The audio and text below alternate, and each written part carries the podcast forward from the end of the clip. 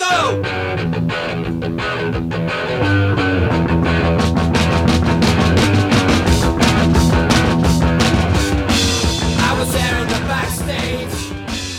Pierre-Frédéric Charpentier est enseignant chargé de cours aux universités Toulouse-Capitole et Toulouse-Jean Jaurès, ainsi qu'à l'Institut d'études politiques de Toulouse.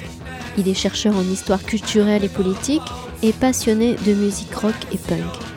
Samedi 7 mars 2020, Pierre-Frédéric Charpentier présentait à la librairie Ombre Blanche à Toulouse son ouvrage intitulé Joy Division, session 1977-1981, paru aux éditions Le Mot et le Reste.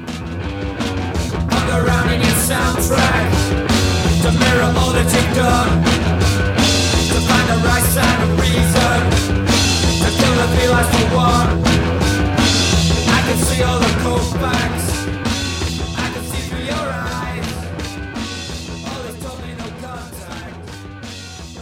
Bonsoir, bienvenue à, à la librairie Ombre Blanche pour cette euh, rencontre avec Pierre-Frédéric Charpentier que j'ai le plaisir aujourd'hui d'accueillir pour euh, son livre sur Joy Division.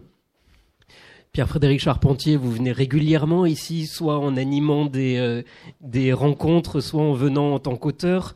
Alors on vous avait vu pour euh, Rock the Casbah, le son de The Clash, mais aussi pour les intellectuels français la guerre d'Espagne, une guerre civile par procuration 1936-1939, qui est un peu le, le deuxième pan, disons, euh, d'histoire politique et intellectuelle, euh, votre deuxième pôle d'activité, ou premier, je sais pas, on va peut-être en... C'est plutôt le premier. Alors, bonsoir à toutes et à tous. hein, Merci d'être là. C'est plutôt le premier. Et en fait, il y a des connexions entre les deux, puisque les Clash ont fait une chanson qui s'appelle euh, Spanish Bombs, hein, donc euh, qui parle de la, de la guerre d'Espagne. Donc, à partir de là, il y a des connexions entre les deux domaines. Et je, je m'en réjouis beaucoup. Alors, il faudra m'excuser un peu si je bafouille. Pour moi, c'est très impressionnant de, de parler de musique, alors que normalement, je suis plutôt habitué de parler d'histoire. Mais j'ai vu que Pierre-Frédéric était très très à l'aise à parler de musique, donc tout va très bien se passer. Euh, je crois qu'on était assez content de voir qu'on avait cette passion en commun pour euh, le groupe Joy Division. Je suppose que la plupart d'entre vous connaissent euh, le groupe, un peu le son, mais on se disait qu'on pouvait commencer par une petite vidéo pour le plaisir des oreilles.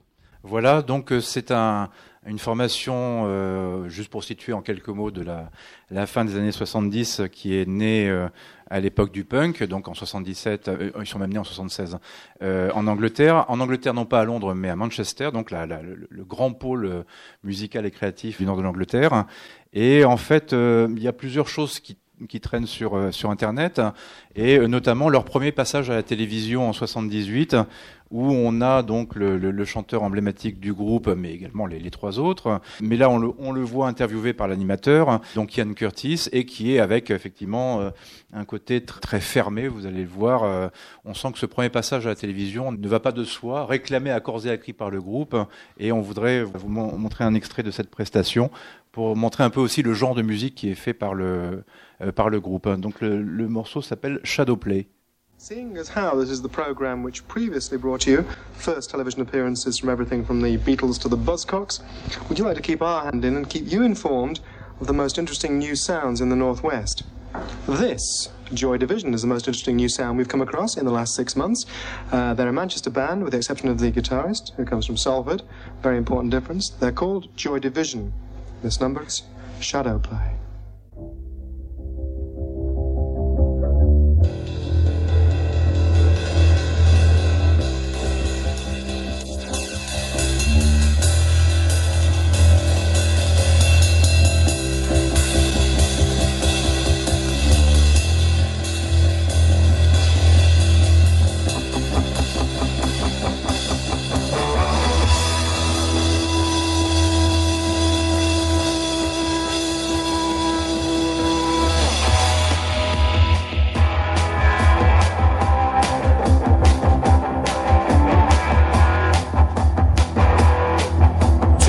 Center of the city where all roads meet, waiting for you.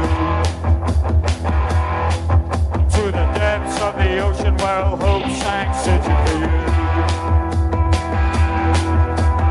Moving through the silence without motion, waiting for you. In a room with no window in the corner, I found true.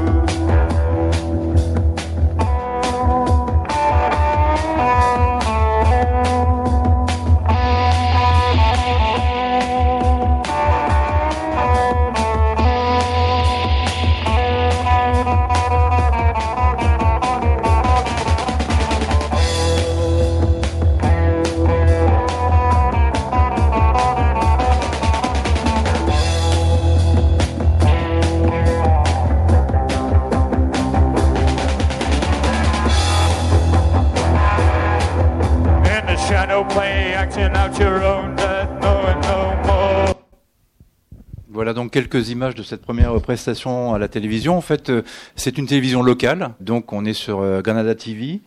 Le groupe est très fermé, on imagine qu'ils sont extrêmement intimidés par le, par le moment. Et les réalisateurs de l'émission sont tellement persuadés que leur musique est emmerdante qu'ils ont superposé euh, des images d'un documentaire. Donc on les voit, là, on les voit à l'écran, on voit des, des voitures qui circulent, on voit des, des véhicules qui passent en, incrustation, avec l'idée que c'est une musique qui est un petit peu euh, euh, répétitive, monotone. Et euh, le fait est que l'attitude des musiciens, comme vous l'avez vu, n'incite pas forcément évidemment à, à des échanges extrêmement, extrêmement euh, vifs. On voit au, au départ une présentation par Tony Wilson et puis après ils se mettent à jouer. À cette période-là, donc au début du groupe, c'est un groupe qui est encore assimilé au punk ou pas? Parce qu'on sent quand même dans la musique des différences assez flagrantes par rapport au groupe de punk anglais qui pouvait y avoir à l'époque. Exactement. Alors c'est un groupe donc qui est né dans l'effervescence du punk en 76 et puis qui se met en place véritablement l'année suivante en 77, l'année du punk euh, en Angleterre.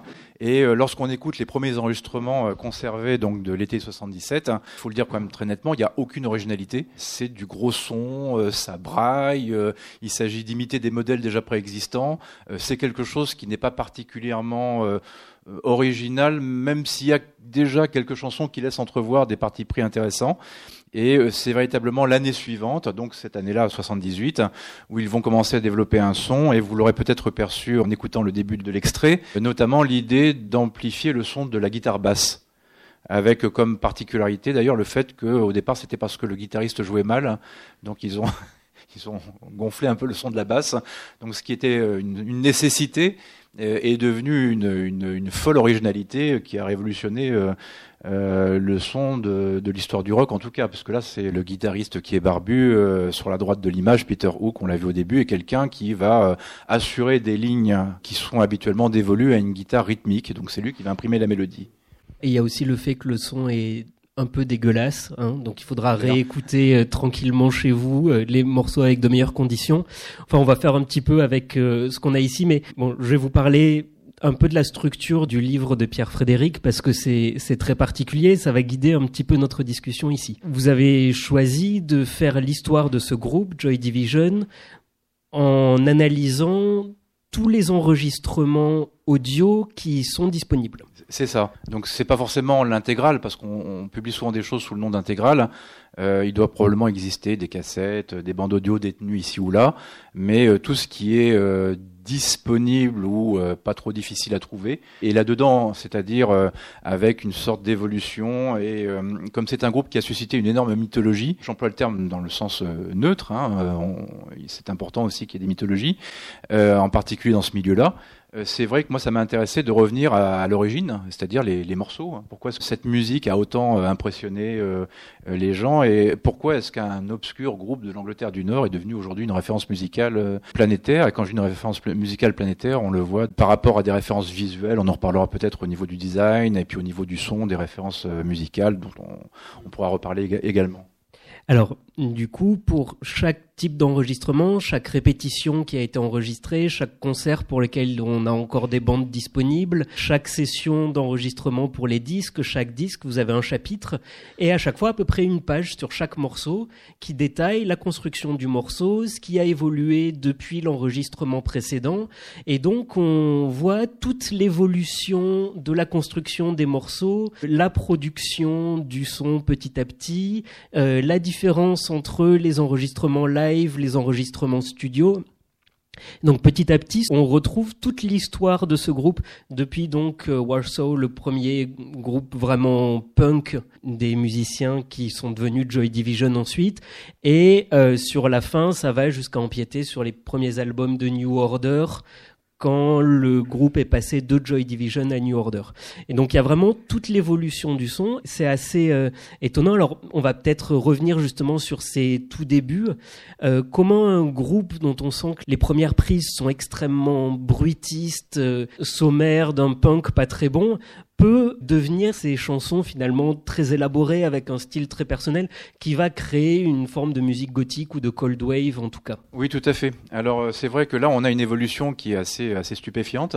Ce n'est pas la seule hein, dans, dans l'histoire de la musique de l'époque. Il y a beaucoup, enfin énormément de groupes talentueux euh, contemporains, euh, ne serait-ce que par exemple les grands rivaux des Cure par exemple, qui eux sont à Londres, donc la rivalité entre Manchester et Londres euh, s'affirme. On sent quand même dans, dans tous ces groupes une forme de, maturation artistique créatrice et donc musicale. Notamment quand on voit cette vidéo là qu'on a vue partiellement à, à l'instant, on est dans une année qui est vraiment de transition, 1978, où le groupe se dit euh, allez, on a sorti un maxi 45 tours de quatre chansons punk, mais on a envie de passer à autre chose et ils passent à autre chose, mais ils ont très peu de concerts, euh, ils n'intéressent personne. Il a fallu euh, batailler ferme pour arriver à avoir l'autorisation de Tony Wilson, qu'on voit au début, euh, la possibilité de passer à l'écran pour la première fois, alors que tous les autres y sont déjà passés. Et là, on sent qu'ils sont vraiment au point mort. En fait, cette vidéo-là, ils sont au point mort. Et deux mois plus tard, ils vont rencontrer un producteur qui va leur permettre de révéler un son nouveau. Et juste avant cela, il faut euh, préciser que s'ils sont au point mort en 1978, c'est que comme tous les groupes, ils ont euh, fait un projet d'album euh, pour la compagnie RCA, et en fait, c'est vraiment catastrophique. Donc on entend le son, euh, c'est extrêmement plat. Les chansons euh, sont lentes, certaines sont périmées parce qu'elles font référence à, au punk qui n'est déjà plus la référence à, à cette époque-là. Et euh, d'autres annoncent des temps futurs, mais sont encore mal maîtrisées, trop lentes. Il y a une version de Transmission en particulier, mais qui, est- qui est désespérément lente, hein, qui manque d'énergie. Enfin, on a, on a vraiment l'impression que ils ont trouvé quelque chose, mais ils ne savent pas encore l'utiliser. Et ils vont rencontrer à la fin de cette année 78 un producteur de génie, Martin Hannett, qui va donner évidemment beaucoup d'amplitude à, à leur son, sachant par ailleurs que ce sont des musiciens euh, qui vont révéler leur talent. Donc il y a, il y a une sorte de convergence. Alors c'est une des plus exceptionnelles sections rythmiques de, de l'histoire de la, la musique populaire. Le bassiste et le batteur. Donc le bassiste Peter Hook qui fait ses mélodies euh, avec des sons extrêmement aigus et, et prégnants. Et puis de l'autre côté, un batteur qui fait des rythmiques. Alors là, on n'a pas de chance parce que c'est une des plus simples, celle qu'on a entendue. Mais euh, lorsqu'on écoute les deux albums qui vont venir, euh, il y a des, créations absolument hallucinantes, notamment sur le deuxième album, Closer, hein, où là, il y a des rythmiques qui sont tellement euh, hors normes que d'ailleurs, il, il ne les refera plus par la suite. hein. Même dans les premiers temps du New Order, où il, il a encore beaucoup de jeux à la batterie, euh, il, va simplifier les choses. hein. Et ces gens qui ont du talent, avec en plus, vous l'avez entendu, un chanteur euh, qui a une voix de basse extrêmement puissante, alors qu'il a, euh, là, il a, il a, il a 21 ans, quoi. hein. C'est quelqu'un qui donne l'impression d'être beaucoup plus mature. hein. Vont imprimer un style et il leur faut le, le bon génie. Et le bon génie, c'est le producteur qui est un véritable taré, mais euh, un taré de génie qui va les malaxer dans tous les sens possibles et imaginables, mais les torturer comme pas possible pour leur donner un son qui sera le son effectivement de, de ce groupe. C'est un groupe qui a eu à peu près trois ans de durée de vie? C'est une durée qui est très brève. Euh, le groupe s'intitule 77-81 parce qu'il se passe des choses avant et après. Mais sur le son avec le producteur, on a du mal à réaliser qu'en fait ça dure un an et demi entre novembre-décembre euh, 78 et puis le mois de mai, euh, le tragique mois de mai euh, 1980 où le chanteur se suicide à la veille d'une tournée américaine et alors que le deuxième album n'est pas encore paru, Closer, euh, ce qui fera toute la mythologie de Joy Division mais également tout son, tout son tragique. Et donc ça dure un an et demi et durant un an et demi il y a beaucoup de concerts mais il y a deux malheureuses tournées. Il y a une tournée anglaise en première partie des Buzzcocks, qui sont un groupe important, un groupe punk de Manchester, auquel d'ailleurs Joy Division doit beaucoup, et les musiciens auront toujours l'honnêteté de le reconnaître. Et puis euh, il y a une tournée européenne au début de 1980 avec euh, trois pays, quoi. Ils vont en Belgique, aux Pays-Bas et en Allemagne. Il y a une, date isolée au Bain-Douche à Paris en décembre 79, le fameux concert parisien des Bains-Douches, le seul concert de Joy Division à Paris où il y a d'ailleurs des photos qui ont été prises et on les voit euh, au Hall, à l'église Saint-Eustache, rue Saint-Denis, on voit, on voit Joy Division à Paris, le, truc improbable, mais qui est resté marqué pour ceux qui connaissent l'histoire du groupe avec des, euh, des images hein, qu'on trouve facilement. On fait une recherche image, vous tapez Joy Division Paris, recherche image, on, on tombe tout de suite, euh, tout de suite dessus. Dans le livre, en passant de, de morceau en morceau et d'enregistrement en enregistrement, on passe donc des premiers morceaux complètement punk euh, brouillon. Ensuite, euh, les premières créations un peu plus intéressantes, c'est un groupe qui globalement s'est trouvé par des annonces dans les journaux et des amitiés. et, Oui, euh, oui, oui, tout à fait. Il y a eu un concert mythique des Sex Pistols à Manchester en 76 qui permet de réunir donc le, le- le guitariste et le bassiste qui vont devenir un duo inséparable. Ils trouvent assez vite le chanteur Ian Curtis que l'on voit à l'écran et puis ils essayent, comme c'est souvent le cas d'ailleurs à l'époque, euh, plusieurs batteurs. C'est quand même le poste le plus difficile à pourvoir parce que d'abord il faut une batterie et quand on vient de la working class, euh, avoir une batterie ça coûte cher. Euh, Il y a des gens qui ont une batterie et puis euh, qui savent pas en jouer, c'est un peu un problème. Et puis il y a des gens qui savent en jouer mais qui n'ont pas la bonne euh, connexion avec les autres. Et puis il tombe sur un type qui répond à, une annonce, Stéphane Maurice. Et alors lui, il est vachement bien parce que déjà il a une voiture. Donc on va pouvoir transporter les éléments de batterie, les guitares, la basse, enfin la guitare et la basse, euh, les amplis. Donc lui, il est très intéressant. Et en plus, détail anecdotique, il sait jouer. Et il sait même très bien jouer puisque un, récent sondage d'un magazine, vous savez, les magazines de musique anglo-saxons euh, adorent ce genre de classement qui, qui ne veut pas dire grand-chose en réalité, mais un récent sondage d'il y a 5-6 ans classait Stephen Morris considéré comme le cinquième meilleur batteur de l'histoire du rock anglais.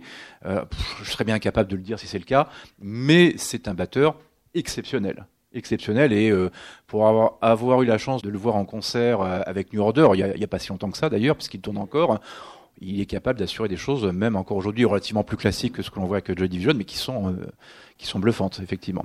Donc oui, ça se structure. Et euh, en 79, donc il y a le premier album, Unknown Pleasures. Voilà l'objet. Et alors c'est intéressant parce que ça rappelle au passage que c'est une entreprise qui est musicale mais qui est euh, artistique. C'est la Factory, euh, autrement dit la grande compagnie de disques indépendante de Manchester. Et alors là, euh, il y a un certain nombre de principes, comme par exemple ne pas faire apparaître le nom du groupe sur la pochette, ne pas faire apparaître les musiciens à un endroit ou à un autre. Donc euh, inutile de vous dire que la musique de Joy Division au départ elle est cryptique. Il faut arriver quand même à voir qui fait quoi. Parfois avec un peu de chance c'est écrit à l'intérieur mais c'est pas garanti. Et puis euh, c'est une musique qui ressemble à rien d'autre et euh, il faut aller les voir. En fait, c'est une musique qui incite à aller en concert. Et euh, le graphisme, on peut peut-être remontrer l'image parce qu'en fait c'est devenu totalement iconique, notamment les fameuses stries blanches que vous avez au centre. C'est une euh, reproduction euh, inversée de stries noires sur fond blanc qui est euh, repérée par le guitariste dans une encyclopédie d'astronomie, quelque chose d'universitaire, etc. Et il y a une figure et il trouve que cette forme est intéressante et euh, ils vont décider, le graphiste Peter Saville, qui est aujourd'hui considéré comme un grand artiste contemporain, qui a fait des, pochettes de disques de factory de, de je ne sais combien d'artistes, et quelqu'un qui va inverser donc les teintes, les couleurs, donc des stries blancs sur fond noir. Et ce design, quand on touche la pochette, c'est un papier qui est granité, c'est même pas un papier lisse. C'est une entreprise qui du coup va donner l'une des pochettes les plus cultissimes de l'histoire du rock, à tel point qu'aujourd'hui elle est déclinée partout. Hein, on la voit euh, dans Pretty Little Liars, par exemple.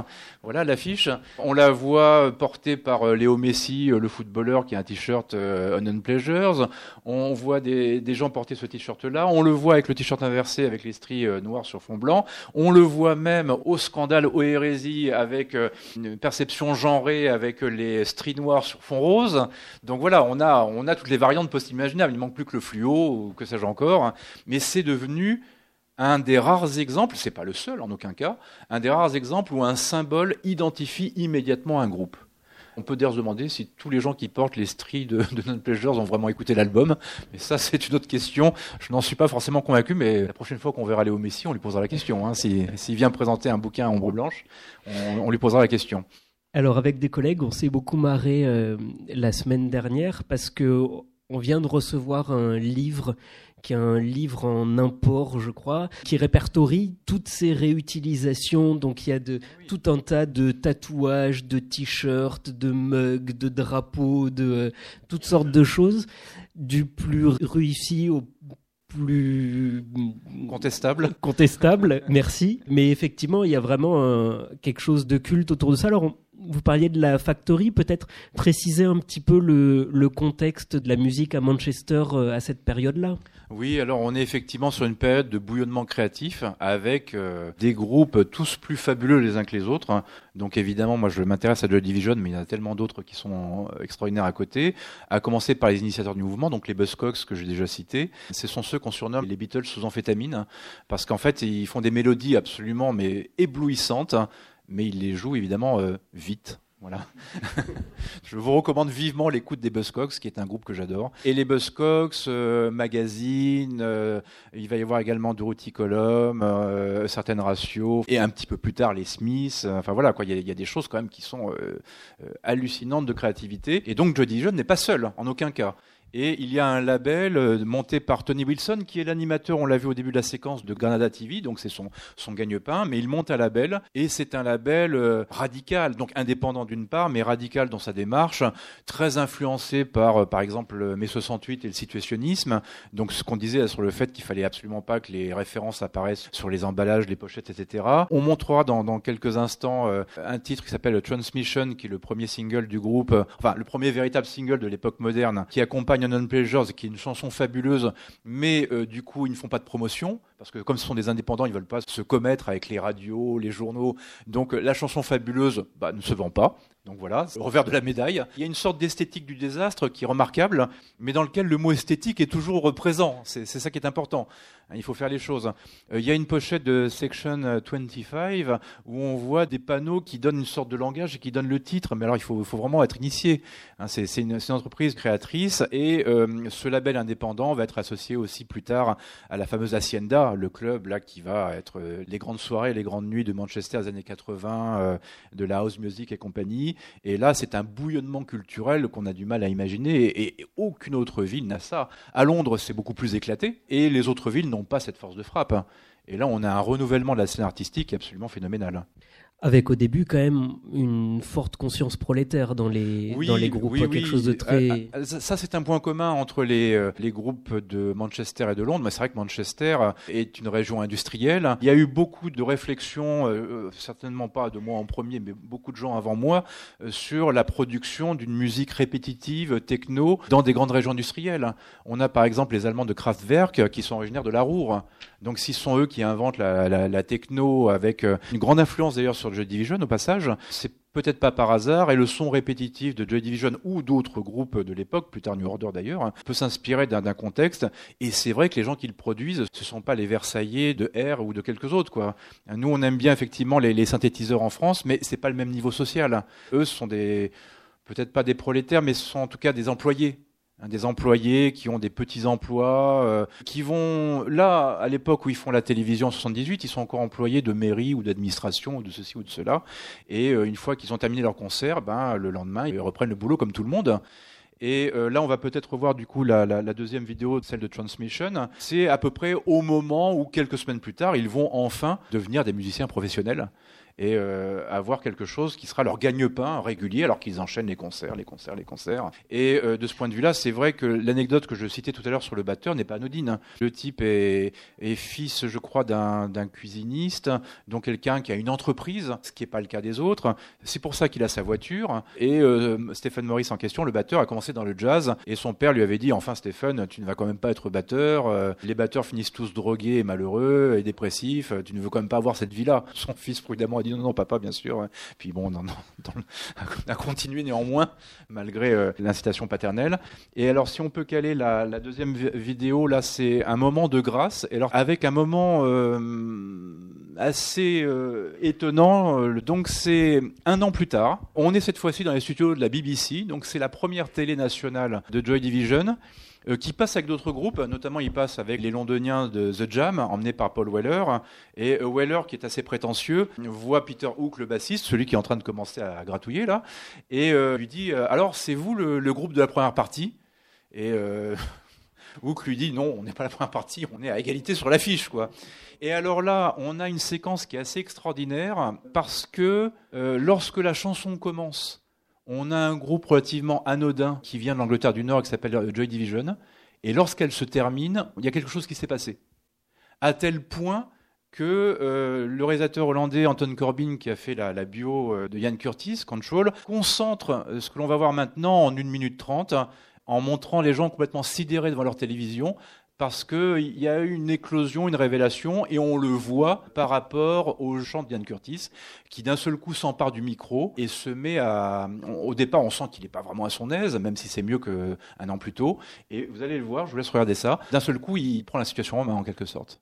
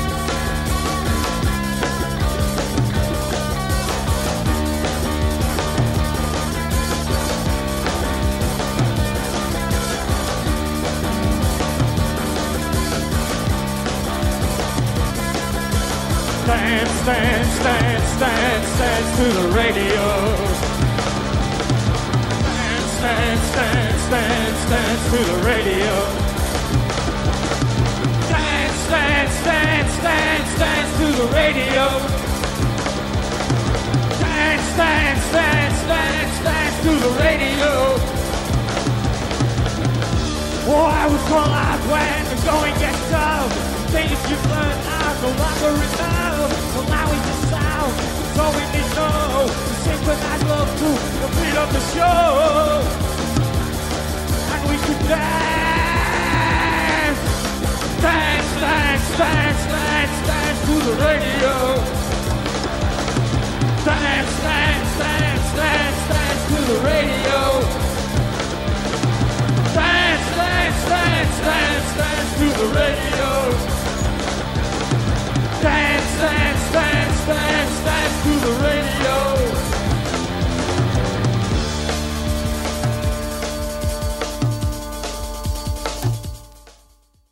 Cette séquence donc est, reproduite en, plus court, mais c'est vrai qu'elle est extrêmement impressionnante.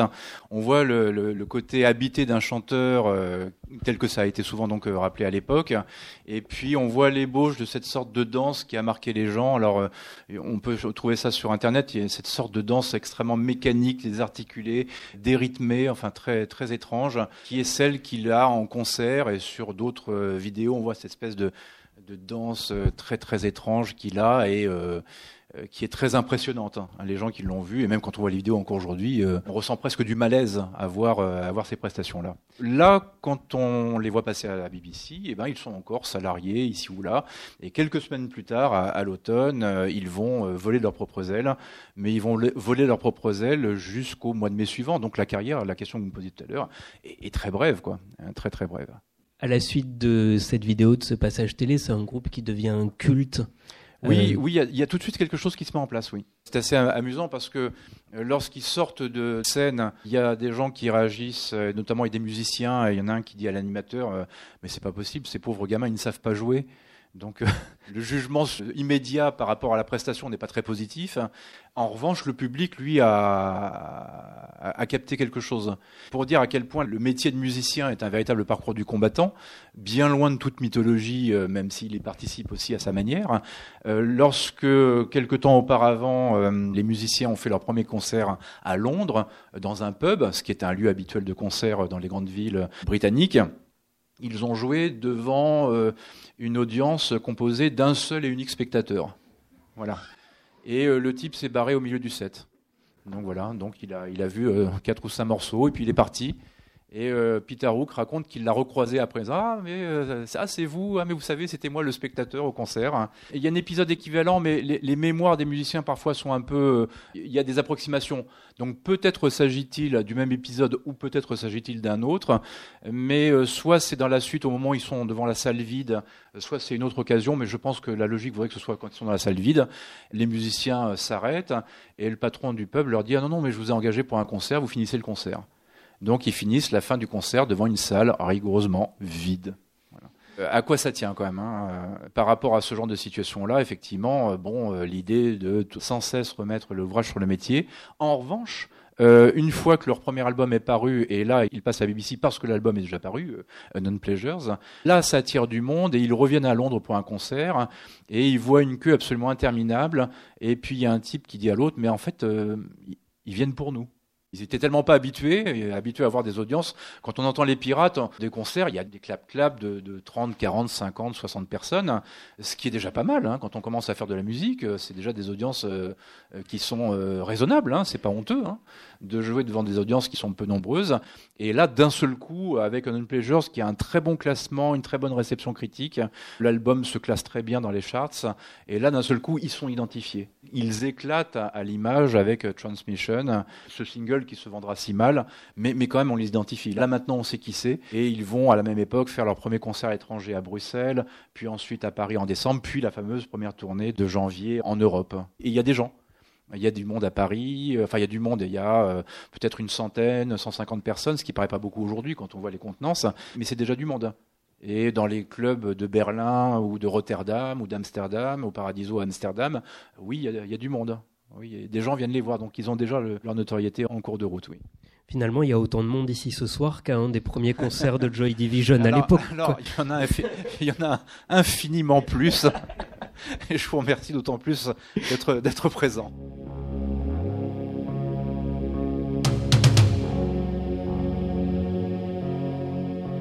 Vous écoutez Pierre-Frédéric Charpentier, auteur de Joy Division, session 1977-1981, son ouvrage paru aux éditions Le Mot et le Reste, à la librairie Ombre Blanche à Toulouse, samedi 7 mars 2020.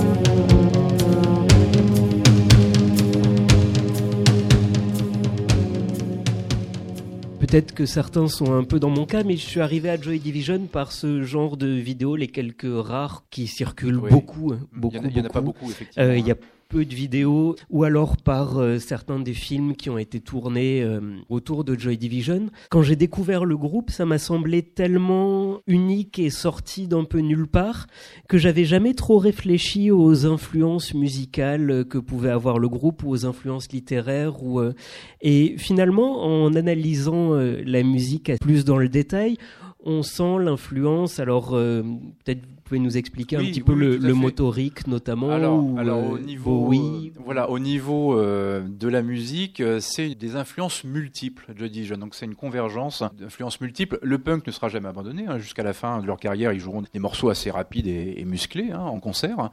Donc ils ne renonceront jamais. Ils en auront jamais honte particulièrement, même s'ils font une musique très différente après. Il y a des influences planantes qui sont pas tellement celles du rock progressif, mais plutôt des phases B des albums de Bowie.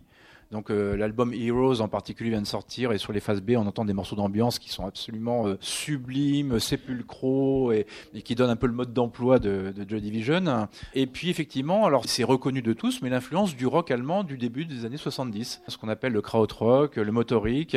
Alors ce sont des gens par exemple qui vont avoir des, lignes de, batterie assez simples mais assez linéaires, euh, des groupes comme Cannes en particulier. Alors là il y a des albums assez fabuleux de Cannes qui existent ou Noy. Ces gens-là, lorsqu'ils passeront à une rythmique synthétique, en parallèle, parce que c'est pas c'est pas après, mais c'est au même moment, donneront par exemple Kraftwerk, qui est beaucoup plus connu parce que là c'est de la musique euh, techno et c'est, les, j'ose pas dire les inventeurs, mais enfin en tout cas d'un certain courant, oui, hein, qui ont eu une influence énorme. Et ils sont au courant de tout ça. Quand je dis sont au courant, c'est-à-dire qu'ils ont écouté. Euh, et alors euh, il y a une influence sur des morceaux beaucoup plus lents aussi, par exemple des Doors. Et on dit aux gens, oh là là, c'est formidable, vraiment, vous êtes comme les Doors. Et alors, euh, Yann Curtis, qui chante avec une voix caverneuse, connaît les Doors. Euh, le batteur connaît les Doors. Et puis, euh, Peter Hook et Bernard Sumner, donc le bassiste et le guitariste. Mais c'est qui ces enfoirés de Doors? On n'a jamais entendu parler de ça. Qu'est-ce que vous nous emmerdez avec les Doors? On ne sait même pas qui c'est. Voilà. Et puis évidemment, comment ne pas les, citer, le, Velvet Underground, avec des rythmiques euh, métronymiques, des riffs parfois assez appuyés et répétitifs. Et c'est le seul groupe euh, repris en concert par Joy Division. Hein. On a une version de Sister Ray, qui est une des chansons du Velvet. Et là, il y a une, influence qui est manifeste par rapport à cela. Effectivement, c'est vrai qu'ils inventent un son, et alors, euh, je ne sais pas si on aura la possibilité de le faire euh, sur l'ordinateur, euh, mais c'est intéressant, si vous n'avez pas la possibilité, d'écouter deux chansons avec des mixages différents. J'entends par là que on a un ingénieur du son, un producteur, Martin Hannett, qui est le grand gourou, effectivement, du son de Manchester de cette époque-là, et on a des productions, lorsqu'il intervient dessus, qui sont un véritable travail d'orfèvre. Alors, pour indiquer les choses, quand on entend une chanson, habituellement, on le voit en, concert, en live en studio, il faudrait par exemple avoir peut-être, euh, alors peut-être plutôt euh, She's Lost Control, si on arrive à le trouver. Et là, on va avoir un son qui est joué live en studio, c'est-à-dire un son et avec au passage une ligne de basse les plus célèbres de l'histoire de la New Wave. On va l'entendre maintenant le début. Alors, pour moi, ça a été ma lecture du livre, c'est-à-dire j'avais mon téléphone avec YouTube euh, à côté de moi, et systématiquement, j'essayais de retrouver le morceau dont Pierre-Frédéric parle, je l'écoutais en lisant le texte sur le morceau pour bien sentir toutes les parties du morceau et la construction. J'ai passé deux semaines d'un lugubre absolu, mais c'était vraiment passionnant. Donc, juste... euh, on a parlé un petit peu de la basse extrêmement mélodique et effectivement là de la ligne qu'il faut absolument écouter, de la batterie très linéaire, très, euh, je sais pas trop Oui, comment. Oui, c'est ça, c'est une batterie euh, métronomique hein, qui, alors là, surtout sur ce morceau-là, qui vraiment donne un peu la bande-son du Manchester euh, post-industriel. Ça, c'est quelque chose que j'ai oublié de dire tout à l'heure, mais on est en plein dans les années de crise. Euh, C'est les années qui vont donner euh, Thatcher un peu plus tard, voilà. Et donc, c'est la crise des bassins industriels. Et on a donc une création musicale, et on pourrait trouver ça ailleurs dans la littérature ou, ou l'art euh, pictural, mais qui, qui traduit le milieu. Et donc cette chanson-là est très euh, dans l'imitation d'un rythme de machine. euh, la rythmique elle-même est très connue, et la ligne de basse est l'une des plus célèbres. On va écouter le morceau jusqu'au moment où Ian Curtis chante, et après on écoutera la version album, et vous allez voir le travail de, de production est, est absolument faramineux. Donc euh, faites aussi attention bien entendu à la voix d'Ian Curtis et à la guitare quand même. Parce que il est vrai que Bernard Sumner était considéré comme un mauvais guitariste au, départ, et on sent au fur et à mesure des morceaux qu'il apprend à habiller la ligne de basse et à introduire Tout à fait, à un, voilà, un, un univers euh, très très particulier. Donc euh, voilà, essayez de, de différencier un petit peu, puis ensuite on verra pour le, le producteur.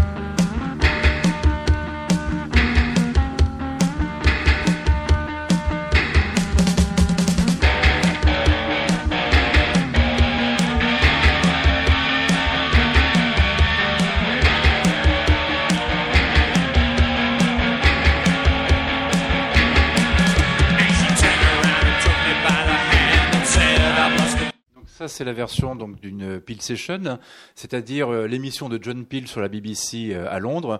Tous les groupes des années 60 aux années euh, 2000 y passent, et euh, cette euh, émission est diffusée avec des, enregistrements live en studio. Et donc, on a un groupe qui joue tel que euh, ce qu'on a entendu, avec l'amorce notamment de la guitare qui est très abrupte, très tranchante. C'est ce qu'on entend en concert. Alors, le même titre est enregistré euh, avec euh, le producteur Martin Hannett, qui d'abord dissocie tous les instruments. Donc chacun joue à tour de rôle. Et alors c'est un véritable calvaire pour le batteur, Stephen Morris, qui a toute mon admiration, parce qu'on lui demande de dissocier toutes les pièces de sa batterie. Donc il va jouer de la pédale Charleston, il va jouer de la caisse claire, il va jouer de la grosse caisse. Il faut qu'il arrive à faire les descentes synchrones.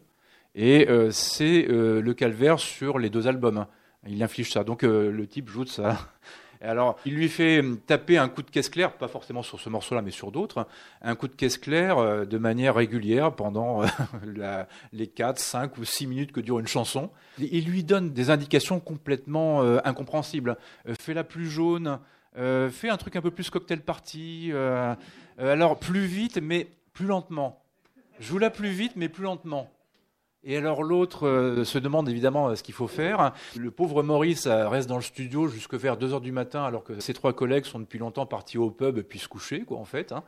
Et euh, vers 2 heures du matin, ça c'est plutôt sur Love With Us Apart, euh, il dit à Annette, ça y est, je peux y aller maintenant. Donc il a été, il a été torturé pendant des heures et des heures d'affilée. Et puis Annette le réveille à 4 heures du matin en disant, en fait tu peux revenir au studio parce que je, je pense qu'on peut encore améliorer la caisse claire.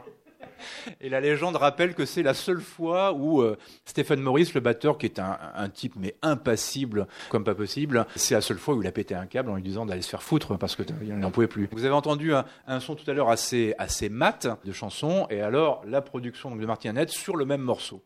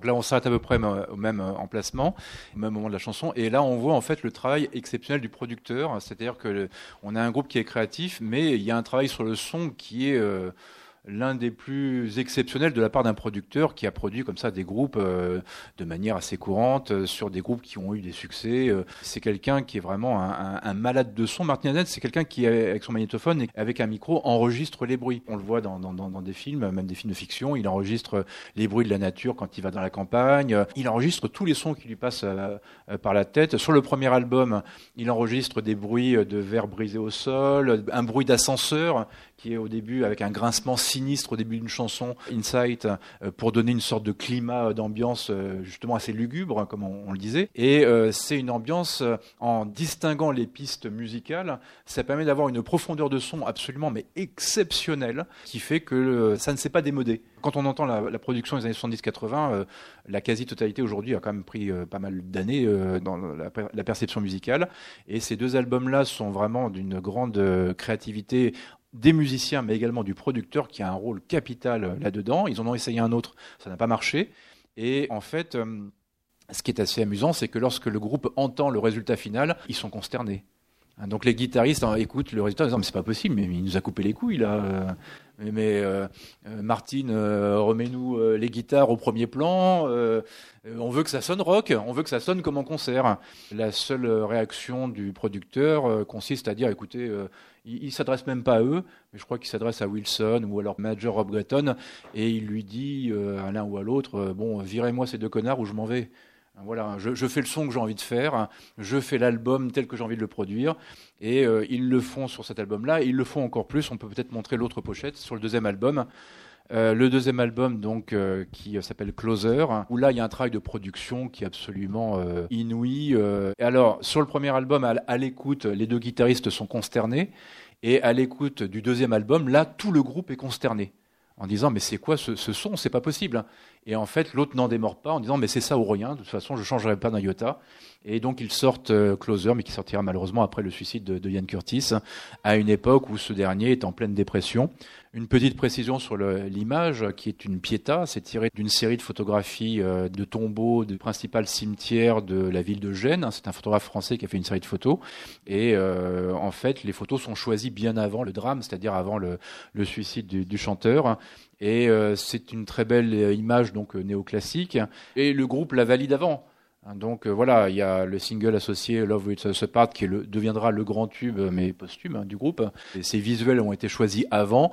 La presse britannique, qui n'est jamais avare de pics, voire plus, euh, avec les groupes qui sont des groupes de légende, il y aura toujours de bons apôtres qui iront dire ah mais ils vont capitaliser sur la mort de leur chanteur, euh, franchement, etc., etc. C'est pas moral, etc. Bon, le visuel a été choisi avant, et là il y avait toute une entreprise d'impression, de, de confection qui était déjà en route, qui n'a pas été inversée. Alors on pourrait éventuellement le leur reprocher, mais euh, en tout cas, il n'y a pas eu la volonté de jouer là-dessus. Mais on arrive à un groupe qui est un petit peu en surchauffe, et parce que son chanteur, que l'on a vu dans, dans les n'arrive pas à supporter la pression, et euh, du coup euh, mettra fin à ses jours, alors que le deuxième album n'est pas encore sorti. Plusieurs choses déjà sur le, le producteur Martin Annette dont on parlait.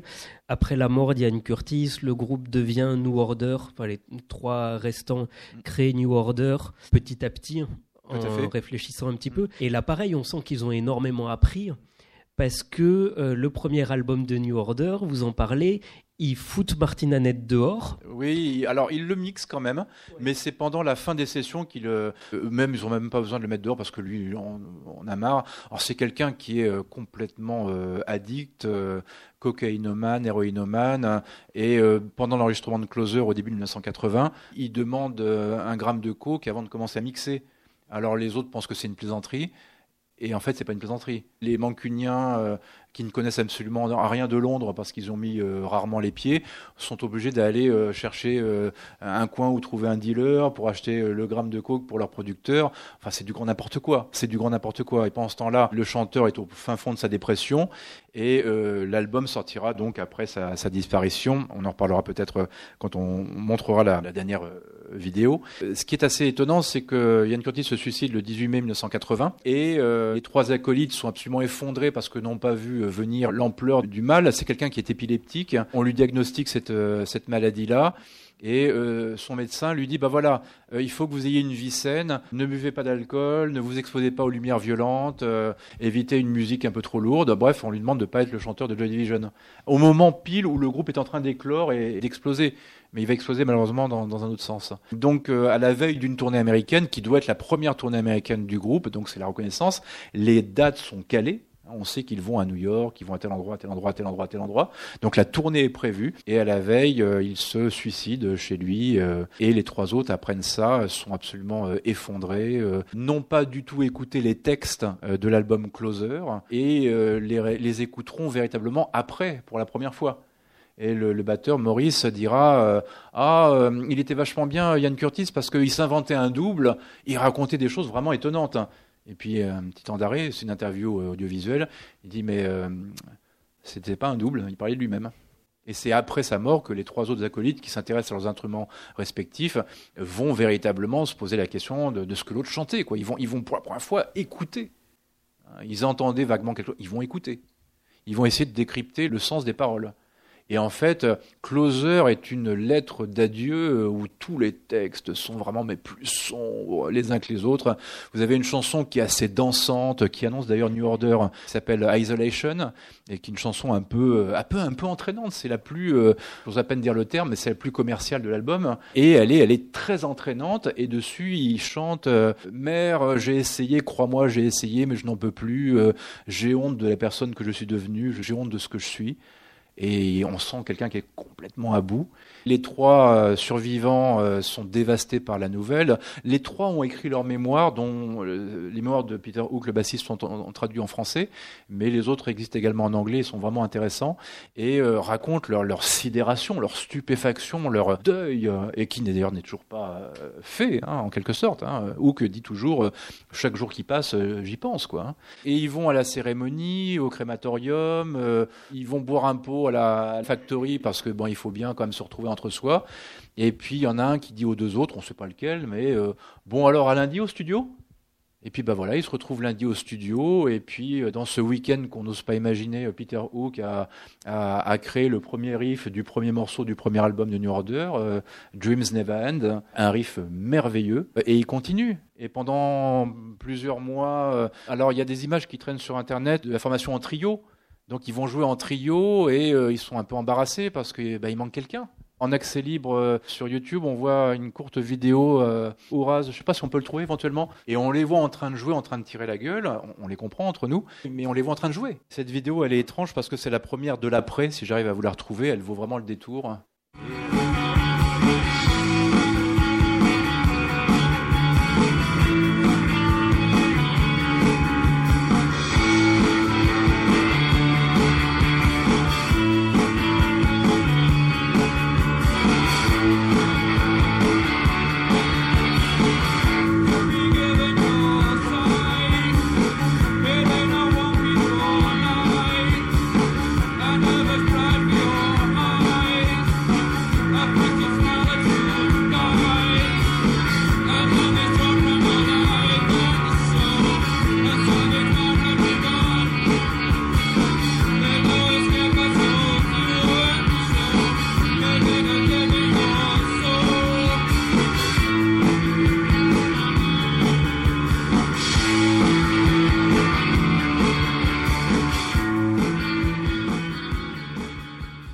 On est en septembre 1980, autrement dit, euh, quelques mois après la mort de Ian Curtis. L'image est intéressante, hein, ils, sont tous euh, resserrés. Hein. Quand on voit les scènes d'aujourd'hui, euh, généralement ils prennent de l'espace. Là, ils jouent dans un club, mais ils sont tous resserrés. Et dans les tout premiers concerts de l'été, quand ils se remettent à jouer, donc ils sont que trois, les commentateurs disent bah il manque quelqu'un, quoi.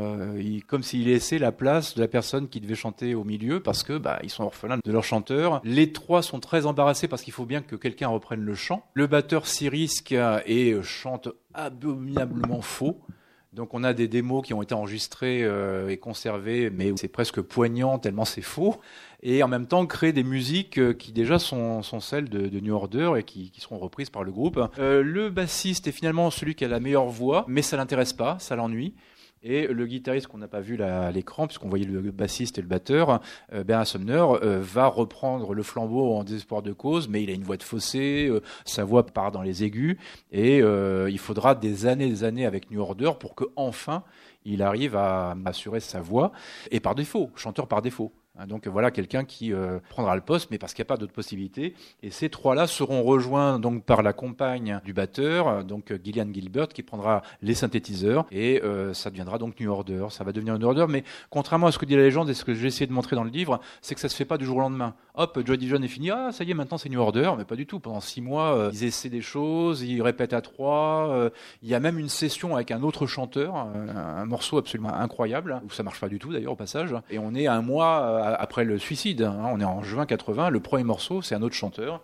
Et euh, finalement, ça va se remettre petit à petit. Et euh, comme vous le disiez tout à l'heure, en fait, le, le, premier album de New Order, là, je, si vous aimez effectivement Joy Division et que vous connaissez bien les deux albums dont on vient de parler, il faut absolument écouter euh, l'album Movement, qui est le premier album de New Order, qui est vraiment très intéressant. Il aura fallu quand même presque 40 ans pour que les membres du groupe admettent ce qui est une évidence qu'on s'intéresse un petit peu à ce groupe. Euh, Ce premier album de New Order est aussi à moitié le troisième album de Joy Division. Hein, mais c'est évident. Alors l'illusion est époustouflante sur la version studio du morceau qu'on vient d'écouter, Dreams Never End, parce que pendant une minute et 10-20 secondes, ça marche formidablement bien avec un, un, riff de guitare éblouissant, une mélodie imparable qui entraîne tout sur son passage, et euh, d'un seul coup, il y a le chant. Et là, euh, c'est pas bon. C'est pas bon, mais la musique, la création, en général, se nourrit de l'imperfection. C'est un album du deuil, c'est un album qui n'est pas parfait, mais sur lequel il y a des chansons qui sont aussi bonnes que du Joy Division. C'est un album à huit titres, et euh, des chansons comme Dreams Never End, malgré le travail de voix qui pas fantastique quand même. ICB euh, euh, et quelques autres sont des, chansons mais fabuleuses, fabuleuses. Et les musiciens du groupe d'ailleurs, et c'est pas un hasard, pendant très longtemps, ont mis cet album-là euh, un peu à l'écart des rétrospectives. Quand vous voyez les rétrospectives de New Order, c'est à partir de Blue Monday, des boîtes à rythme agressives, des synthés envahissants, etc., des drum machines. Mais le premier album, il est à part, et ils ont fini par admettre les uns les autres que bah oui, c'est l'impossible troisième album album de Joy Division, parce qu'il y a des musiques qui sont les plus proches de ce qui aurait été le troisième album de Joy Division, mais euh, ce premier album de New Order est entièrement façonné par le deuil de Ian Curtis. Mais on se prend à rêver de ce qu'il aurait chanté avec sa voix de basse, ce qu'il aurait chanté sur, euh, sur ces morceaux-là, quoi. Et, ce premier album, aujourd'hui, il y a beaucoup de gens qui disent Ah, mais j'adore Joy Division, mais est-ce que vous connaissez le premier album de New Order? Il est vraiment très intéressant. C'est une écoute très émouvante. Ah oui. Quand on suit la progression et qu'on arrive sur Movement, c'est effectivement très émouvant parce qu'on sent le deuil et parce qu'on sent exactement ça. C'est-à-dire la, toute la partie musicale qui est parfaitement calée, parfaitement au point, qui ressemble tout à fait à Joy Division avec de plus en plus de travail de production, de de travail mixage, électronique, d'effets de mixage, etc exactement. qui vont amener effectivement vers euh, ce que devient New Order après. Et puis, et puis il y a le chant. Voilà, il y a le, le chant et la voix. Ben, ça va pas. Et en même temps, c'est euh, chacun un peu à son tour qui chante des bouts de titres. En ayant écouté toute la progression, c'est vraiment. Et, et à, à tel point que pour le livre, maintenant, j'ai, enfin maintenant, je le fais pas systématiquement, mais j'ai pris l'habitude d'écouter les trois albums euh, un peu à la suite. Auparavant, bon, j'aimais bien Jeudi Jeune, j'écoutais Non Pleasures, Closer, puis voilà, je me posais pas de questions. Et maintenant, j'écoute le premier album des autres. Parce que euh, clairement, il y a une progression. Et au niveau du mixage, c'est probablement peut-être sur Movement qui a des effets de mixage parmi les plus délirants, avec des échos renforcés, des phénomènes d'écho sur les tomes de Stephen Morris, où ça claque dans les oreilles, même trop. Hein. C'est pas forcément super convaincant, hein, mais c'est très créatif, très original. Et euh, c'est un album imparfait, mais qu'est-ce qu'il est intéressant. Vous l'analysez d'ailleurs dans le livre comme Oui, les autres voilà. albums de Joy C'est un Division. parti pris de dire voilà, tout le monde dit que ça s'arrête le lendemain du 18 mai euh, 1980. Non, il y a de toute façon il y a une transition. Il y a quelque chose qui n'est pas encore New Order et qui n'est plus Joy Division. Et ça dure, ça dure au minimum l'été 80. Ça c'est une rediffusion, enfin c'est une réédition parce qu'il y a le nom du groupe dessus. Hein, sur les premiers évidemment ça n'apparaissait pas. Je voudrais que du coup on en profite pour montrer le seul et unique clip euh, du groupe. C'est une vidéo promotionnelle à l'origine destinée au marché australien de ce qui va être leur plus grand succès, Love With Us Apart. C'est une vidéo promotionnelle qui doit accompagner Closer et les singles du groupe ne sont pas sur l'album. C'est pour ça que, euh, au passage, il y a une différence. Euh, Love With Us Apart est beaucoup plus euh, commercial que Closer. Il faut savoir que ça a été tourné à la fin du mois d'avril 1980. Euh, Ian Curtis est en pleine dépression avec euh, des concerts durant lesquels il fait des crises d'épilepsie, euh, des malaises. On est obligé de, même parfois, ça a été montré dans Control, le film euh, biographique, de le remplacer. C'est le cas d'un concert, on est obligé de le remplacer par un autre chanteur. Le concert vire à l'émeute. Euh, Curtis, qui est présent, euh, n'est pas en état et se sent encore plongé un peu plus dans la dépression. Il dit à des proches, je sens que les choses vont se continuer sans moi. Aucun des proches n'arrive à, décrypter les messages. On est moins de trois semaines avant son suicide et euh, vous allez voir, c'est pas du tout le même. Et pourtant, il est déjà inquiétant sur euh, Transmission quand on le voyait tout à l'heure. Mais là, il est au fin fond du trou. Et euh, le groupe, visiblement, par ailleurs, répugne à cet exercice de style. Donc on voit les autres qui sont tous en train de se concentrer sur l'instrument. Le seul qui a l'air à peu près normal, c'est le batteur.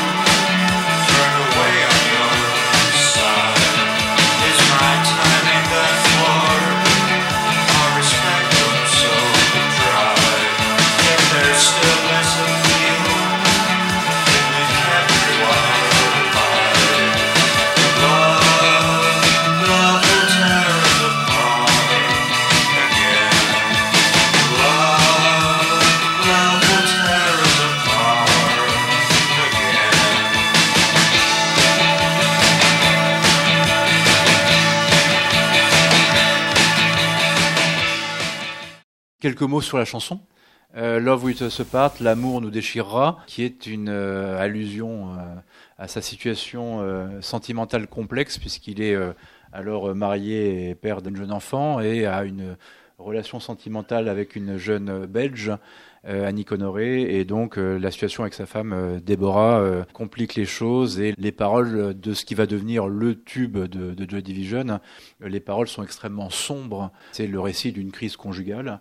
Cette crise conjugale va, je ne me souviens plus le, chiffre, mais va être euh, numéro 5 aux ventes dans les charts parce que avec euh, à la fois le suicide du chanteur et la qualité de la chanson, euh, le morceau a un succès phénoménal. Il a été depuis repris par je ne sais combien d'artistes, de groupes, etc. C'est une des références aujourd'hui majeures. C'est vraiment le morceau qui permet d'identifier le groupe.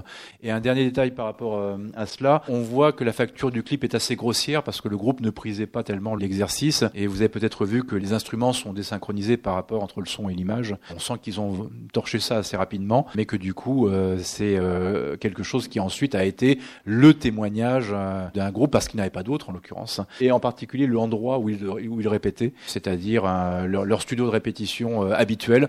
Beaucoup de photos de Joy Division a été pris à cet endroit-là où il y a effectivement donc des photos en noir et blanc bien connues, de, des musiciens en train de répéter. Et on voit, vous voyez, c'est un ancien loft euh, industriel. Voilà, c'est la fin d'une époque et cette vidéo est poignante parce que finalement, elle a eu un succès énorme. La chanson et la vidéo par la même occasion. Et euh, quelques petites précisions techniques concernant la, la, la, chanson en question. Voilà la chanson sur laquelle le batteur a été euh, supplicié par le producteur. C'est sur ce morceau-là que l'autre le réveille à 4 heures du matin en disant Est-ce que tu peux éventuellement revenir parce que euh, on peut encore améliorer les choses, quoi. Et Stephen Morris dit qu'aujourd'hui il déteste la, la chanson parce que il a tellement bavé sur sa confection qu'il peut plus l'entendre, quoi. Comme c'est quelqu'un d'assez réservé, il dit qu'en gros, ça, ça, lui fait quelque chose de l'entendre aujourd'hui, mais pas que agréable. Par ailleurs, Yann Curtis, on l'entend faire des, des, syllabes assez traînantes. Love, hein, il, insiste là-dessus. Et en fait, Tony Wilson, patron de Factory, et leur manager Rob Gratton, lui avait incidemment euh, mis entre les pattes euh, un disque du best-of de Frank Sinatra en disant écoute ça et vois si tu vois si tu pourrais éventuellement faire un truc un peu euh... et donc on a le même Yann Curtis qui quatre ans euh, plus tôt mais mais bugle comme le vrai punk euh, pur et dur et euh, croyez-moi sur parole hein, c'est c'est pas de la poésie particulière hein. enfin c'est de la poésie punk entre nous hein. quatre ans plus tard chante comme un crooner et en particulier il y a eu deux versions différentes de Love With Us Apart en particulier sur celle-là qui est la deuxième il insiste sur les, les syllabes traînantes fait durer la voix avec une voix de basse assez chaleureuse enveloppante et qui la surprise générale s'inspire de Frank Sinatra. Juste la précision sur l'enregistrement du batteur, il explique que donc il enregistrait euh, partie de sa batterie par partie de sa batterie et qu'il était obligé de jouer ah oui, sur sa mesure. cuisse de l'autre côté la, les autres euh, parties de sa batterie pour pouvoir essayer de garder le rythme. Et du coup, il avait des bleus absolument énormes. Vu le nombre de fois où l'autre lui demandait de rejouer sa partie. Euh... Là, en revanche, il y a une scène dans un film de fiction. Je crois que c'est 24 Hours Party People sur Manchester, la scène mancunienne, etc., où il y a une partie sur Joy Division, où on le voit jouer de la batterie sur le toit du studio en plein puisque le producteur le lui aurait demandé. Ça, apparemment, c'est plutôt un mythe. Il confirme pas. Euh, il semble pas que ce soit produit. À un moment, j'ai quand même pensé à un autre groupe euh, qui a eu un peu la même configuration, un groupe culte qui dure euh, un an, deux ans, et ensuite le reste des musiciens qui restent et qui ont une carrière très longue, c'est les Sex Pistols. Ah oui, c'est en termes de durabilité, enfin de durée même. Simplement. Moi, c'est le, le, référentiel que j'ai. Alors les Sex Pistols se forment quand même en 75, hein, donc 75 début 78, mais c'est très comparable. C'est très comparable en durée parce que euh, ils éclatent printemps-été 76 et ils se séparent après le fameux dernier concert à San Francisco, là au tout début de la tournée américaine, enfin la fin de la tournée américaine, mais au tout début de l'année 78. Et oui, c'est un groupe à la carrière météorique, mais avec une influence euh, énorme qui est celle de l'album Nevermind the Bollocks. Là, on a, on a un exemple, et en termes d'influence musicale, elle est encore plus forte chez les Sex Pistols, qui lancent un courant, et alors que beaucoup d'autres, euh, après le punk, passent à autre chose, avec différentes manières. Donc finalement, Joy Division est dans un mouvement, mais ils ne fondent pas autant une école que les Sex Pistols. Tous les gens qui vont voir les Sex Pistols se disent ah, bon sang, je vais fonder un groupe. Euh, les gens euh, qui vont voir Joy Division, ils sont sidérés. Ils sont sidérés, ils se disent rien et ils ont envie de revenir. Mais c'était même dans le sens de la continuité, c'est-à-dire qu'il y a Joy Division puis New Order, Oui, bien il y a sûr. eu les Sex Pistols Et pu- puis Et Peel, Public Image Limited. hein. et, euh, qui est un des grands groupes de New Wave. Alors là, dont on connaît finalement assez peu l'œuvre en, en France, et pourtant ils ont été très présents en France. Le premier album, moi personnellement, m'a toujours un peu ennuyé, mais le Metal Box, qui était un double album absolument euh, exceptionnel, qui a plus de déchets que ce qu'on entend chez Joy Division, mais qui a des réalisations euh, sublimes. La production étant beaucoup plus brute, parce que c'est le parti pris du groupe d'ailleurs au passage. Hein. Metal Box, là, euh, est vraiment un, album. euh, euh, remarquable avec la reprise du Lac des Cygnes dans Death Disco, qui est un, morceau alors absolument remarquable à tout point de vue. Oui, oui, il y a des comparaisons très, très évidentes entre les deux groupes, hein, avec l'idée d'un groupe qui est capable ensuite d'évoluer sur quelque chose d'extrêmement important, d'influent, etc. Et l'exemple Sex Pistols Public Image Limited est, très très juste, oui, en effet. J'ai aussi pensé au Velvet Underground, mais en me disant que finalement, que ce soit Lou Reed ou Nico, ou, euh, on continuait dans une veine assez, assez semblable, alors que New Order, quand même, deux ans après ça, ils font des albums, ils font Blue Monday. Alors, ils sont, ils sont tellement euh, consternés par ce qui leur est arrivé qu'ils décident de se changer les idées. Alors, ils honorent quand même la tournée américaine. Lorsqu'ils jouent au euh, Horace là, de, New York, c'est le club qui était celui des deux premières dates de Joy Division au mois de mai. Et en fait, ils sont tellement déprimés qu'ils écoutent autre chose. Ils ont envie de se changer les idées, quoi. Et ils écoutent donc du coup du disco italien. Donc euh, Giorgio Moroder, parce que ça marche à l'époque sur les radios et, euh, et ils trouvent ça pas mal. Et ils sont très enthousiastes. Alors un petit peu plus tard, hein, parce que le premier album en 80 il était véritablement un album de deuil, donc c'est un peu le même genre de musique. Mais ils sont très enthousiastes aussi par euh, le morceau de Clash, Rock the Casbah. Ils ont pas beaucoup de sympathie, Clash et New Order. Ils s'aiment pas trop. hein, c'est Londres et Manchester. Il y a des anecdotes assez euh, piquantes entre les deux groupes, mais ils reconnaissent quand même qu'ils ont fait un truc vachement bien. Et euh, à la fin des sessions de Movement, qui est avec des structures assez classiques, mais avec des synthétiseurs en plus, un peu pesants, euh, ils commencent déjà à expérimenter des boîtes à rythme. Et là, on sent que ça évolue vers une autre musique, euh, la dance music des années 80. Et puis en 82, puisque c'est avant que ça sorte, ça sortira en 83, Gillian Gilbert, donc la jeune femme qui a rejoint le groupe, euh, l'amie du batteur, euh, met en marche un séquenceur, se plante dans la vitesse, et elle invente euh, la rythmique de Blue Monday. Et là, on peut écouter comme les premières mesures parce que euh, c'est le, maxi 45 tours le plus vendu de l'histoire. hein.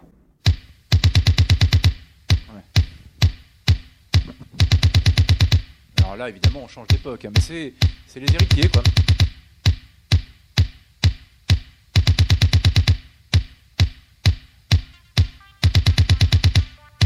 Et en fait, elle se plante en lançant la mélodie, et le décalage donne l'identité du titre. Et ça devient du funk. Après. Et ce sont les mêmes. Deux ans plus tard. Trois Ouais, ans plus euh, tard. Deux, trois ans plus tard.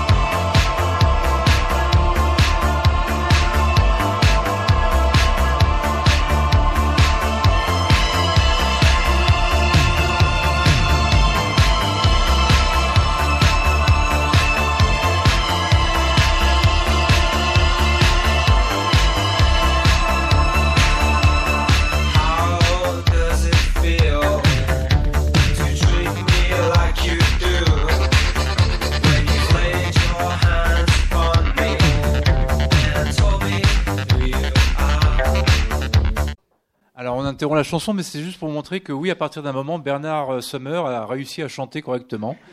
Et encore, pas sur l'album euh, correspondant qui s'appelle Power, Lies and Corruption, qui est un album extraordinaire, et dont Blue Monday est le single détaché, parce qu'ils ont un principe à l'époque qui est de dé- détacher le single, qui n'est donc pas sur l'album.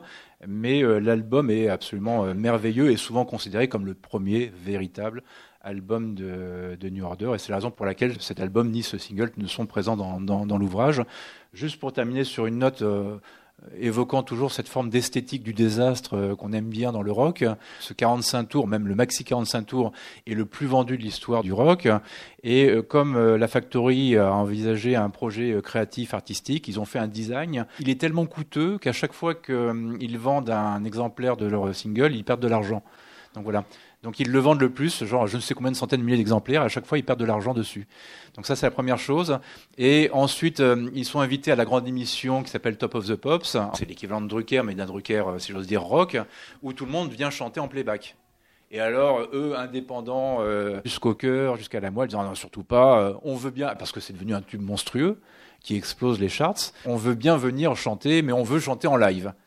Et donc, ils font une prestation euh, ni faite ni à faire, avec un petit peu de guitare euh, basse sur des pistes enregistrées, de rythmique, etc. On la trouve en ligne, c'est absolument consternant, et du jour au lendemain, ils perdent 20 places, quoi, donc dans, les classements. c'est- mais j'adore ça, j'adore ce genre d'histoire-là. C'est ces losers magnifiques, en fait, voilà ce qui me fait, euh, ce fait m'intéresser à ces artistes.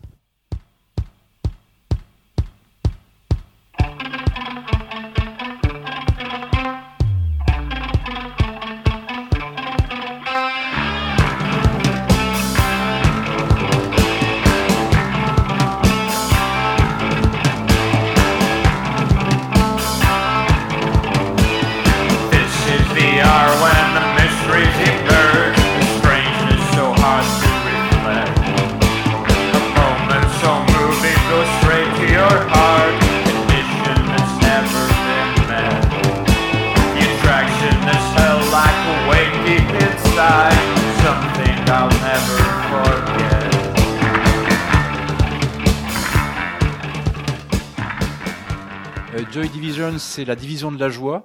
Et en fait, c'est le nom euh, du quartier, euh, c'est lu dans un ouvrage d'histoire sur la Seconde Guerre mondiale. Et euh, il y a une forme de fascination par rapport au nazisme, une fascination qu'ont les punks à la même époque. Vous avez par exemple des gens de Sid Vicious et Sex Pistols qui a le drapeau à, croix gammée en guise de t-shirt. Siouxsie and the Banshees, Siouxsie, elle a le brassard euh, nazi. Ils n'ont pas la même histoire que nous sur le continent, il n'y a pas eu l'occupation.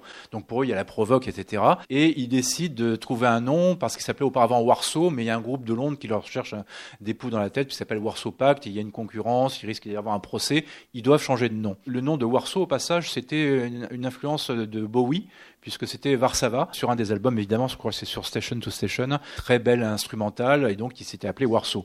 Ils doivent changer de nom, et Ian Curtis lit un bouquin, ça parle des camps de la mort, donc c'est pas très gai, et il y a la division de la joie. La division de la joie, figurez-vous, c'est le quartier des prostituées juives dans les camps de la mort, euh, qui doivent satisfaire les appétits des DSS. Donc le, le truc vraiment, mais, mais glauquissime, lugubre, sauf que ça sonne bien. Et ils vont le prendre, et si bien que les gens vont s'intéresser un petit peu à l'origine du nom et euh, vont les traiter de nazis. D'autant plus qu'ils ont le, le- le très bon goût de sortir un premier 45 tours, maxi 45 tours, où en couverture vous avez le jeune jeunesse hitlérienne en train de battre du tambour en, en uniforme d'époque, et derrière vous avez la photo célèbre du jeune juif qui lève la main, euh, le jeune juif à casquette du ghetto de Varsovie 1943. Et là, on se dit, mais c'est pas possible, c'est no- c'est nostalgique d'Hitler. Et en fait, le batteur, le bassiste s'en foutent complètement. Euh, Yann Curtis est intéressé à la période et euh, le, guitariste aussi Sumner, lui aussi, mais plus sur le côté esthétique, sur ce qui s'est passé, les grandes messes, le côté impressionnant euh, de l'époque, mais, ne partagent pas l'idéologie, et d'autant moins qu'ils joueront dans un festival auquel les Clash avaient euh, participé aussi, Rock Against Racism. Donc bon, voilà. Et Joy Division se termine, il doit choisir un nouveau nom. Et comme le dit Peter Hook dans ses mémoires, cette fois-ci, on va pas se faire avoir à nouveau. Hein, euh, et il choisit New Order. Or, euh, l'ordre nouveau, c'est évidemment ce qui était le programme des nazis euh, après la victoire dans la Seconde Guerre mondiale. Et alors, la toute fin du volume, du premier volume des mémoires de Peter Hook est à, pleurer de rire, où Hook dit cette fois-ci, on ne se ferait pas avoir comme la première fois. Mais non, non, non, du tout. Donc New Order, mais c'est des prolétaires de Manchester. Donc l'ordre nouveau, euh, pour eux, euh, c'est leur vie, l'ordre nouveau. Parce qu'il faut passer à autre chose. Et les sources concordent, parce que j'ai beaucoup travaillé sur les mémoires des, des musiciens et des interviews. Les sources concordent. J'ai pas retrouvé la source précise, parce qu'on a beau être historien, parfois on finit par caler un peu. Hein. Mais c'est tiré euh, en 1980 d'un article du Guardian qui parle du génocide Khmer Rouge.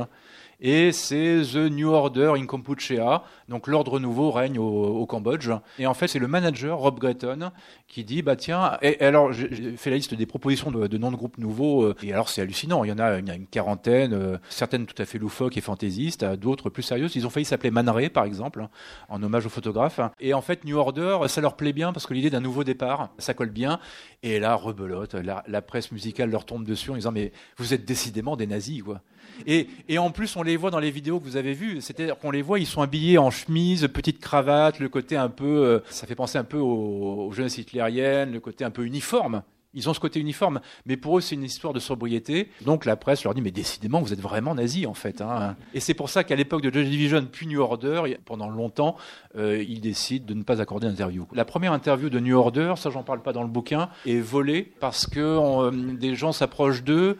Euh, tout le monde sait évidemment que euh, y a eu la tragédie euh, Ian Curtis. Un type assez jeune euh, se fait passer pour un euh, quelqu'un qui fait un, un fanzine, donc un journal euh, auto-confectionné dans telle ou telle ville par rapport à tel ou tel groupe, l'actualité musicale, etc. Et ils acceptent de répondre à quelques questions et euh, la semaine plus tard, euh, c'est à la une du New Musical Express parce qu'en réalité c'était une interview déguisée, mais ils en donnent pas parce que à chaque fois on leur dit, alors là c'est plus le nazisme, mais on leur dit, mais alors, alors, euh, Yann Curtis, comment ça s'est passé, comment vous avez fait pour surmonter? Ils en peuvent plus quoi. Ils en peuvent plus. Et il faudra attendre des années pour qu'ils en parlent. Ces dernières années, ils ont publié leurs mémoires. C'est des, productions très intéressantes. Peter Hook a beaucoup d'humour. C'est assez étonnant parce que c'est un type qui est assez rude. Il est passé en concert il y a un an euh, à Toulouse au Bikini. hein, euh, notre ami Barbu, là. euh, il y a eu un incident mémorable pendant le concert. Il est pas commode. J'ai failli dire c'est un sale con, mais je l'adore par ailleurs. Hein, mais, il n'est pas commode, hein. il n'est pas commode du tout. Il peut être vraiment extrêmement injuste, ordurier, euh, mais on voit la légende sur scène devant nous. Et il repasse, je crois, en septembre prochain, euh, au- toujours au bikini. Donc euh, voilà, si vous voulez vous confronter au, au mythe, parce que c'est un, un musicien mythique de la musique rock. Il y en a beaucoup d'autres, hein, c'est pas bien sûr. Je suis désolé, on Non, doit, va- on doit s'arrêter ouais. là. Par contre, aparté, Euh, oui, questions, mais- après il y a toujours la possibilité de discuter un peu, de faire dédicacer le livre si Pierre-Frédéric Bien l'accepte. sûr, bien sûr. Et, Et- euh, et les Happy Few qui sont ici lors de votre prochain passage pour un livre d'histoire intellectuelle et politique, vous aurez le droit de poser des questions sur Joy Division aussi. Euh, on le saura, ce sera un petit code entre nous. Euh, et puis il faut vous laisser parce que maintenant vous avez 500 pages à lire avec de la musique pour des heures et des heures et Ouais. des heures et des heures et, et, des et heures. surtout de la musique à écouter. Et en attendant, je vous remercie beaucoup d'être venu et euh, merci encore aussi pour, pour votre écoute. Merci à vous. Merci Pierre-Frédéric, merci.